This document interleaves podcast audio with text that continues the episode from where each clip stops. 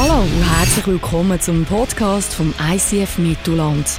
Wir wünschen dir in den nächsten Minuten inspirierende Momente mit Gott und bereichende Impulse für den Alltag.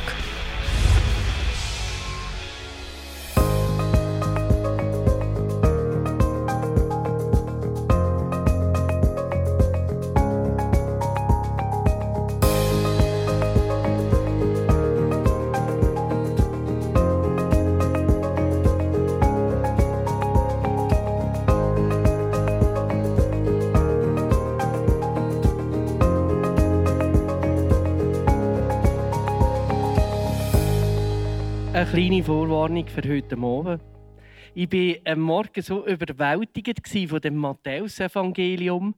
Meine Stimme war am Ende der Celebration nicht viel mehr als ein Krächzen so von einem Gückel.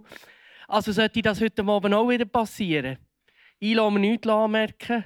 Die lassen auch nichts anmerken. Ist abgemacht. Und der schaukeln das Ganze irgendwie. Es ist gestern Nachmittag passiert. Ich wollte noch ins Bad rasieren. Und das signalisiert es meinem Hirn oben, wo ich ins Bad trampe, Mario, die Socken ist nass. Ich schaue runter und sehe etwa eine 20 bis 30 cm grosse Wasserlache am Bad, im Badzimmer am Boden unten. Ich denke, ja, super wieder einmal. Oder? Meine Jungs, 4 und 6, daheim haben wieder mal nichts Besseres gewusst, als Schiffli versenken zu spielen im Bad innen. Und darum ist die Glunke da. Ich nehme ein Frottiertüchlein, das für die Hände gedacht ist, putze das auf dem Boden, nehme es und denke, das ist tiptop, das kann ich noch gerade zum Rasieren brauchen. Zu oben kommt meine Frau zu mir und sagt, du, äh, sag mal, wo du heute nach dem Mittag ins Bad gegangen bist, rasieren, ist es denn nass am Boden? Ich schaue sie so an und frage sie, von wo weißt du das? Das erzählt sie mir, wie unser grösser Bub, der Silas, gekommen ist und erzählt hat, was es mit dieser Wasserlache an sich hat. Sie waren beide zusammen oben und mussten Zimmerstunde machen. Und die Jünger von diesen Zweien ist seit knapp einem Monat troch. Und dann haben sie Zimmerstunde gemacht und er merkt, er muss ganz, ganz dringend das, was kleine Buben machen, wenn sie ins Bad gehen, biegt um die Decke herum ins Bad und es längt halt einfach nicht ganz. Und der See entsteht am Boden, es rünnelt dem das Bein ab. Er denkt, er sei ein ganz schlauer. Der Papi war ja selber auch mit der Mittagsstunde gemacht, hat vor sich hingeschnarcht. Das merkt niemand. Gott holt sich frische Hosen, legt die an meine Frau fragt ihn noch, du, aber deine Unterhosen waren ja auch nass. Ja, weisst Mami, das war nicht so schlimm. Die sind wieder getrocknet. Und tut nichts dergleichen und die Wasserlache bleibt liegen. Und ich glaube, ich muss nicht mehr viel mehr erzählen, aber mit was ich mein Gesicht geputzt habe. Es war nicht Wasser im Boden, sondern bisschen wüst ausgedrückt, die Pisse von meinem kleinen Bub, wo mich mir im Gesicht geschwenkt hat. Bevor ich jetzt so die vordersten Reihen ein bisschen hindern geht, ich kann euch beruhigen, ich habe wieder geduscht, ich habe mein Gesicht gewaschen, es ist alles wieder in bester Ordnung. Warum erzähle ich euch die Geschichte? Der Manuel hat es angetönt, wir haben die letzten acht Jahre das ganze Alte Testament miteinander durchgemacht. Und Übrigens, du kannst auf YouTube alle Predigen zu jedem Buch eine Predigt kannst du anschauen. Und wenn du das so ein bisschen betrachtest, die Geschichte von dem Volk, wo Gott auserwählt hat, dann merkst du, das Volk reibt sich manchmal schon wie ein Tüchli, wie ein Frottetüchli voll Pisse im Gesicht um.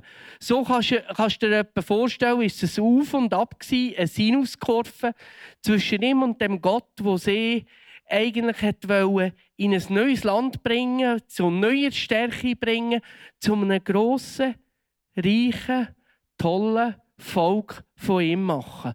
Und immer wieder hat das Volk Rückschläge erlitten. Und wie es der Manuel gesagt hat, das Alte Testament ist fertig. Etwas Neues fängt an. Und gleich hat das Volk eine Hoffnung gehabt. Vielleicht mag sich der eine oder andere von euch noch die Message über Malachi, das letzte Buch vom Alten Testament, das letzte Jahr vom viel erinnern. Dort hat er die Bibelstelle gebracht und ich werde sie heute Morgen, gerade noch, heute Abend noch mal vorlesen. Malachi 3,1, dort heisst es, der Herr, der allmächtige Gott, antwortet, ich schicke meinen Boten voraus, der mein Kommen ankündigt und mir den Weg bereitet. Noch wartet ihr auf den Herrn, ihr wünscht euch den Boten herbei, der meinen Bund mit euch bestätigt. Ich sage euch, er ist schon unterwegs. Ganz plötzlich werde ich, der Herr, in meinen Tempel einziehen. Also da ist ein Volk, ein riesiges Volk inzwischen, wo nur darauf wartet, was gerade besonders all die Propheten, Jesaja, Micha, Maleachi, vorausgesagt haben, dass ihr Retter wird kommen wo alles, was sie erlebt haben, jedes Wäschtüchli voll Pisse, das sie im Gesicht gespürt haben und was sie sonst noch alles erlebt haben, wird vergessen machen. Der wird sie rausführen und zu einem neuen, tollen, grossartigen Volk machen. Und ich glaube, das ist das, was wir verstehen müssen, wenn wir anfangen, in die Evangelien eintauchen. Und Matthäus, wo ja heute Abend drankommt, ist nur das erste von vier Evangelien, die im Neuen Testament sind. Und ich, und ich sage, es ist den früheren Kirchenvätern sehr hoch anzurechnen, dass sie nicht nur eins eingenommen haben, sondern dass sie vier eingenommen haben. Alle vier von Autoren von diesen Evangelien sind entweder haben zum äh, Jüngerschaftskreis von Jesus gehört oder sie sind direkt mit dabei gewesen, wo Jesus gelebt und gewirkt hat, also direkte Augenzeuge gewesen. Und jeder hat eine andere Berufsgattung angehört. Jeder hat ganz einen anderen sozialen Hintergrund gehabt. Und das dürfen wir auch nicht vergessen, wenn wir die vier Evangelien anschauen. Du kommst vielleicht an Geschichten her, wo du musst sagen, hey, die sind ja, die habe ich schon mal gehört. Die sind vielleicht im Matthäus schon vorgekommen, oder im Markus oder im Lukas. Ja, sind sie zum Teil auch.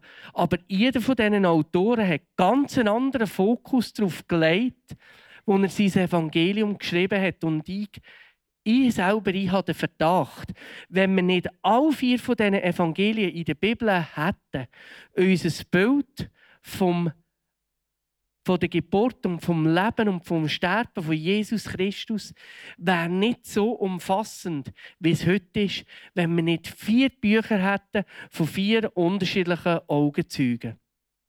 Wie gesagt, heute am Abend geht es um Matthäus. Der Matthäus ist von Beruf Zöllner. Er hat zum Jüngerkreis von Jesus dazugehört. Es ist das erste Buch vom Neuen Testament, weil man sehr, sehr lange angenommen hat, dass es auch das älteste ist von diesen Evangelien.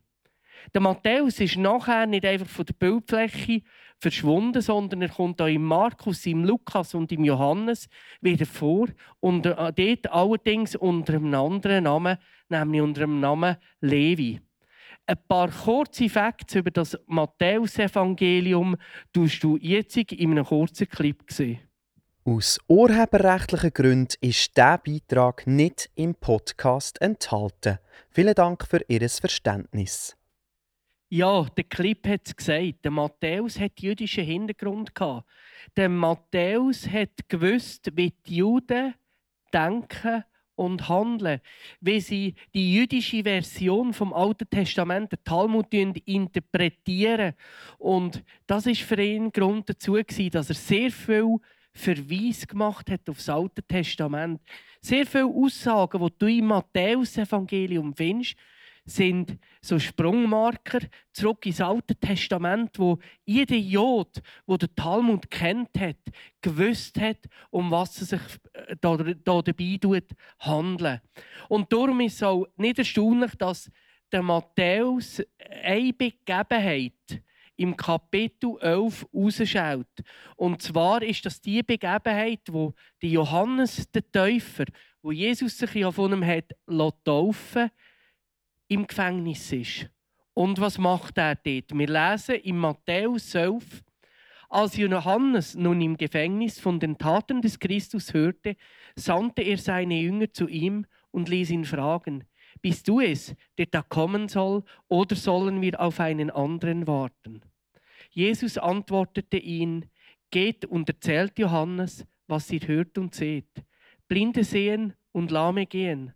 Aussätzige werden rein und Taube hören, und Tote werden auferweckt, und Armen wird das Evangelium verkündigt. Und selig ist, wer an mir keinen Anstoß nimmt. Gang zurück, sagt Jesus da in Matthäus, und erzähl ähm, Johannes. Und schau, für jeden, der das gelesen hat, für jeden, der das gehört hat, die Begebenheit, war klar. Jesus bezieht sich da direkt auf Stellen wie im Malachi 3,1, wo du gehört hast. Der Bote ist gekommen. Der Sohn vom König ist unterwegs. Und Matthäus ist es unglaublich wichtig in seinem Buch, dass Beweislage klar gebracht ist, aus Sicht der Juden, der Mann, der Jesus, wo sie Christus nennen, übrigens das Wort Christus kommt aus dem Griechischen, ist nichts anderes als das hebräische Wort Messias, wo du auch häufig in der Bibel findest und wo der Gesalbte heißt. Ein Matthäus ist es wichtig Jeder, der das Buch liest, liest, soll Beweislage aus jüdischer Sicht haben, dass der Jesus Christus wirklich der Messias, wo man seit Tausenden von Jahren auf ihn wartet, war. Und er fährt da, der Matthäus, die Beweislage ganz klar aufzubauen. Er fährt beim, wenn du bei Matthäus vorne anfängst, in empfehle dir das wirklich, legt es sehr ans Herz. In einem Monat magst du super gut durch mit dem Matthäus. Es sind 28 Kapitel. Kannst dir jeden Tag ein Kapitel vornehmen und Ende Monat bist du durch. Und der Matthäus fährt mit dem Stammbaum von Jesus an. Und für die Juden ist es wichtig, dass einwandfrei kann hergeleitet werden, dass der Jesus eine Abstammung hat, bis auf den grossartigen König David zurück, wo der Jesaja, ein Prophet, der viele hundert Jahre vorher gelebt hat, ganz klar gesagt hat, der Retter, den ihr werdet überkommen, wird der Nachkommen von dem David sein. Und so geht es nachher weiter. Er erzählt nachher, er erzählt nachher, wie Jesus geboren ist worden in dieser Stadt Nazareth. Die Stadt Nazareth, wo der Prophet Micha auch viele hundert Jahre vorher Bezug darauf nimmt. Und wir können fast meinen, wenn man so ein bisschen anfängt zu lesen, es ist so ein wie ein Plädoyer vor Gericht, wo der Matthäus da eine Beweisführung um die anderen einfließen für zum beweisen, dass der Jesus wirklich der Retter der Juden ist und dass er gekommen ist.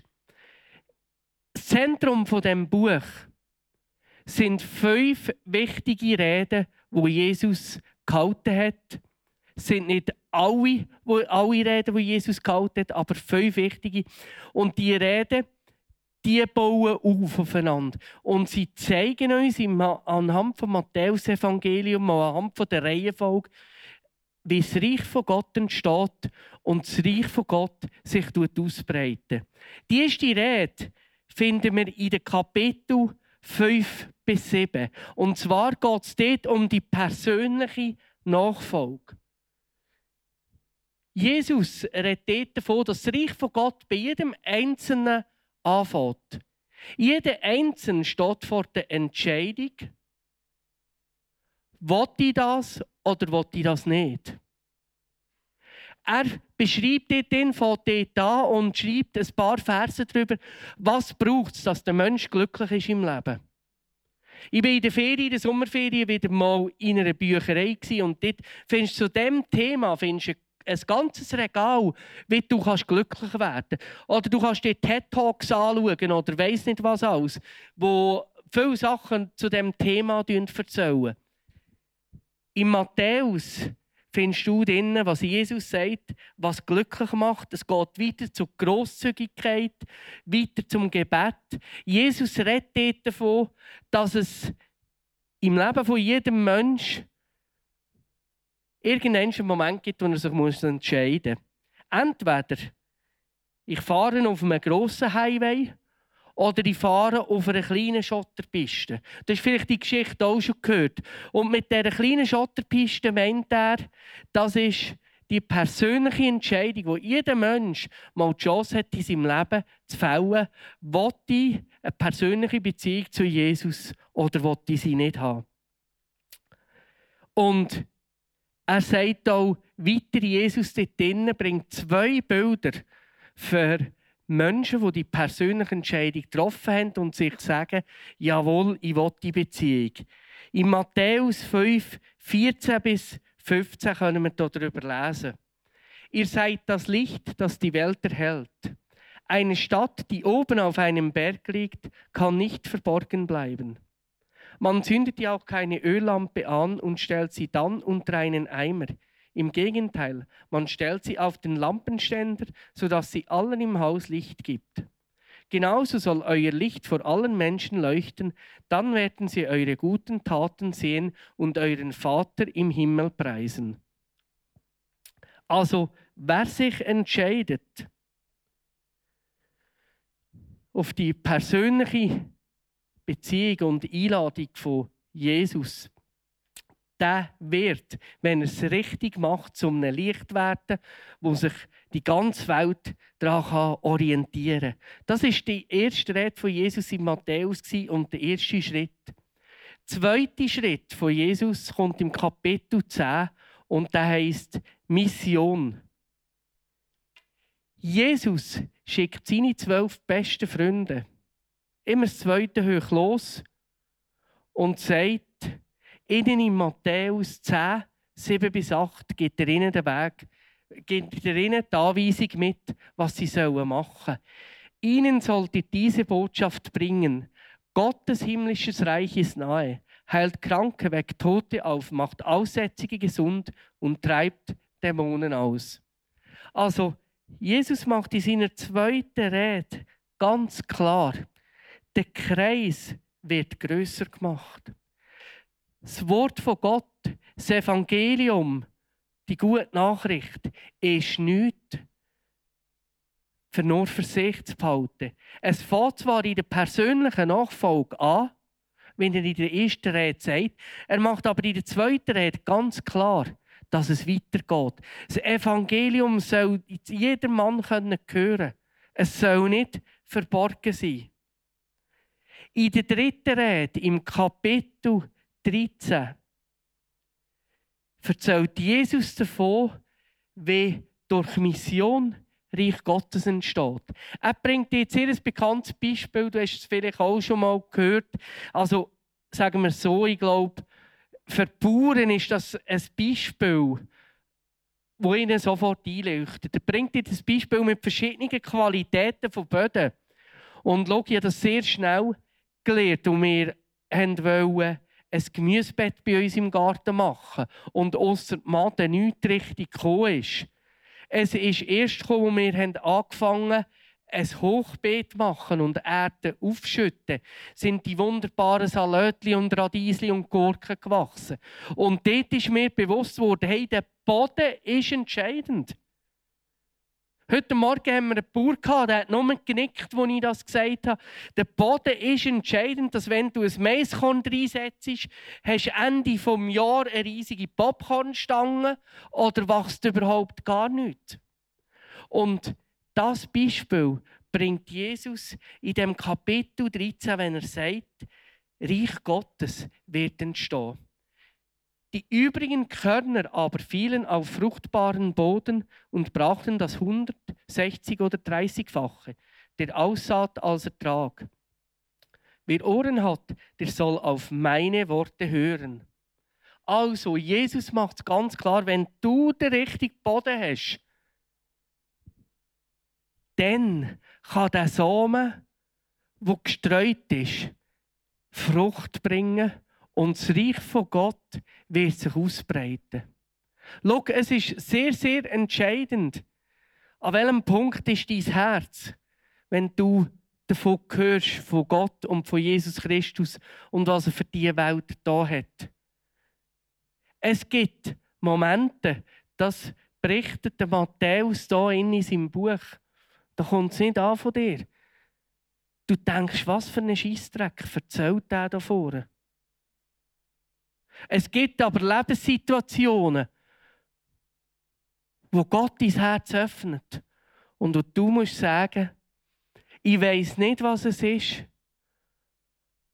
aber irgendwie berührt mich das, was ich in dem Matthäus lese. Und das ist dann der Moment, wo es anfängt Frucht bringen, wo es anfängt keimen. Das ist der Moment, wo eine neue Pflanze im Reich von Gott heranwachsen darf. Er erklärt es nachher, der Matthäus auch gerade, im Vers 23 inne. Aber dann gibt es auch Menschen, die sind wie fruchtbaren Boden, auf den die Saat fällt.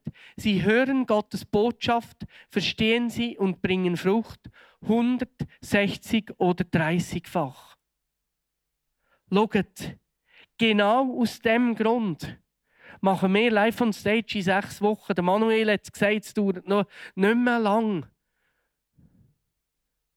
In sechs Wochen haben wir live on stage hier außen auf dem Feld. Und warum haben wir das? Weil wir daran glauben, dass im Mittelland viel dieser fruchtbaren Boden hat. Wo Gott kann wirken kann, wo können Pflanzen heranwachen, neue Pflanzen im Reich von Gott, wo sich das Reich von Gott kann ausbreiten kann. Die vierte Rede im Kapitel 18 von Jesus, wo im Matthäus-Evangelium steht, die hat das Thema Reich Gottes führt zur Gemeinde. Für Gott, für Jesus ist Gemeinde der Zusammenschluss von diesen Gläubigen etwas sehr, sehr Wichtiges. In dem Kapitel 18 bringt er so etwas wie einen Verhaltenskodex an, wie wir miteinander sollen umgehen in der Kirche und in der Gemeinde.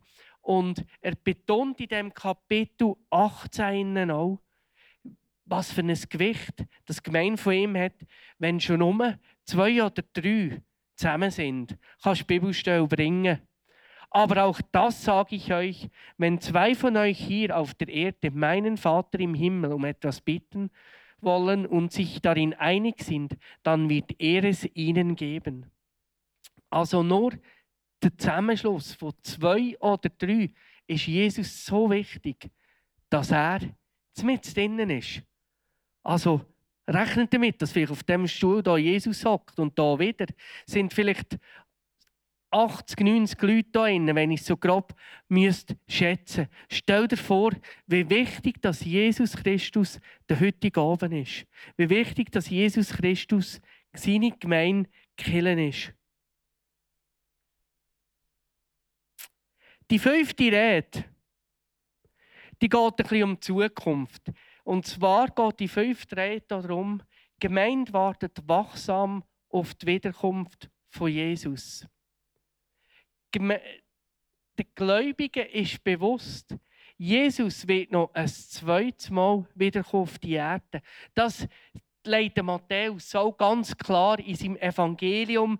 Da gibt es noch viele andere Bücher im Neuen Testament, wo wir auch werden schon dazukommen und wo wir zum Teil auch schon spezielle Predigtserien gemacht haben. Jesus wird wiederkommen.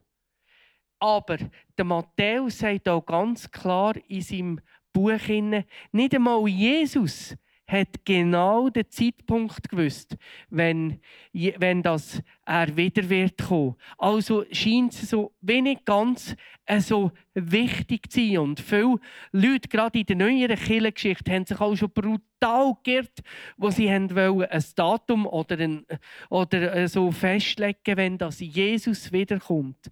Also Jesus wird wiederkommen. Wenn, ist nicht so matchentscheidend. Aber Jesus sagt an paar Orten, äh, sagt er auch in dem Kapitel in sind parat. Er bringt ein paar Beispiele, wie das von, von zehn Frauen, die eingeladen worden sind an ein Hochzeit. Auf dem Weg dorthin haben sie, äh, keine Taschenlampen zur damaligen Zeit, haben so Lampen gehabt, die sie umgezündet haben, ist ein Öl ausgegangen. Dann fünf wieder retour, müssen, frisches Öl holen und sind durch das zu spät gekommen an. Du findest ein paar so Beispiele, wo der Matthäus einfach sagen sind parat. Irgendwann wird der Jesus wiederkommen.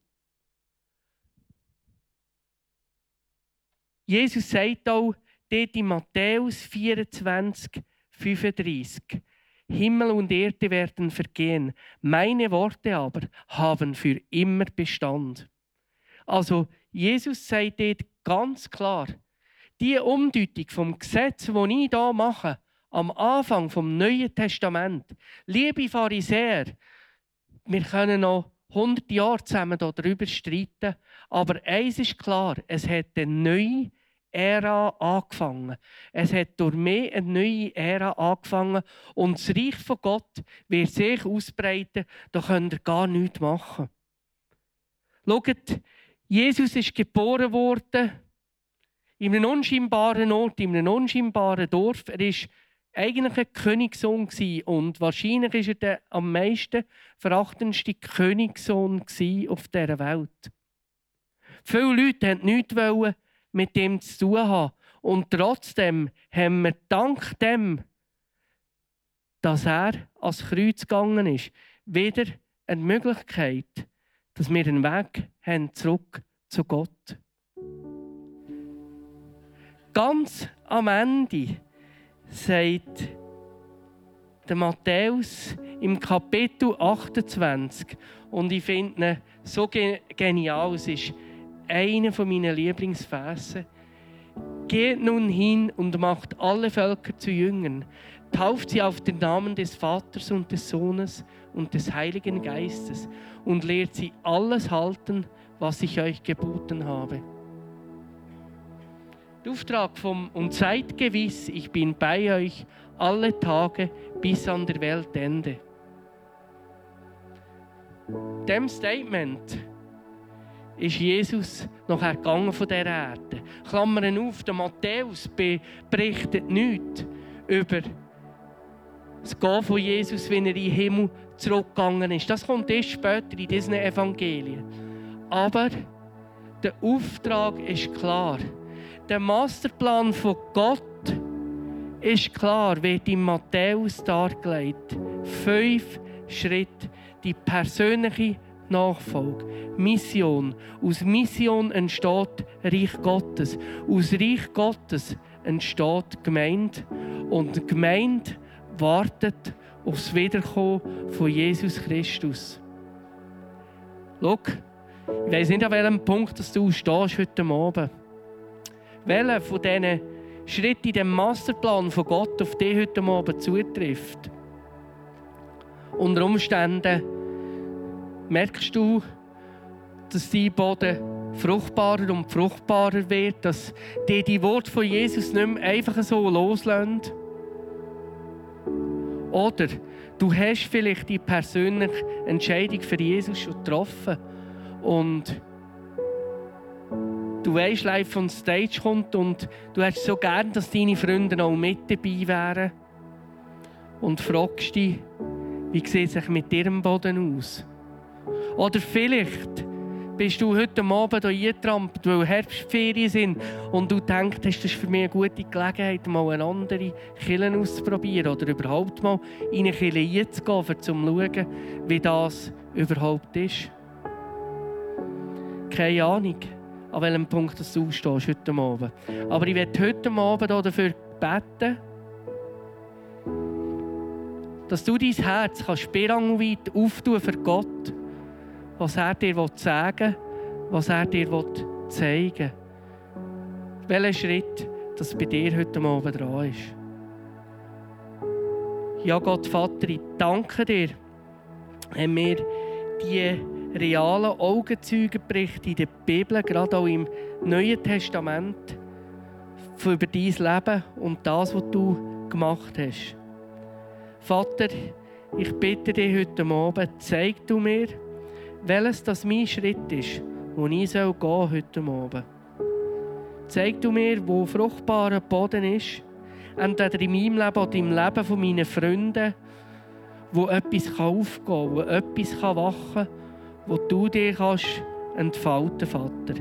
Danke, dass du mir zeigst, heute an dem Abend, dem 30. September 2018, wo, in welche Richtung das ich laufen soll. Amen.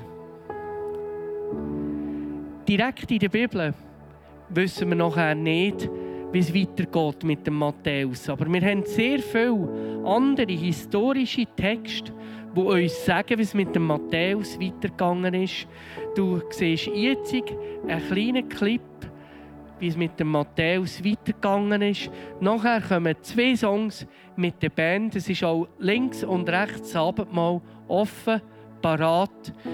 Sehr gute Möglichkeit, auch wenn du gerne etwas festmachen mit Gott, dann gang doch und nimm das Abendmahl und besprich das mit ihm.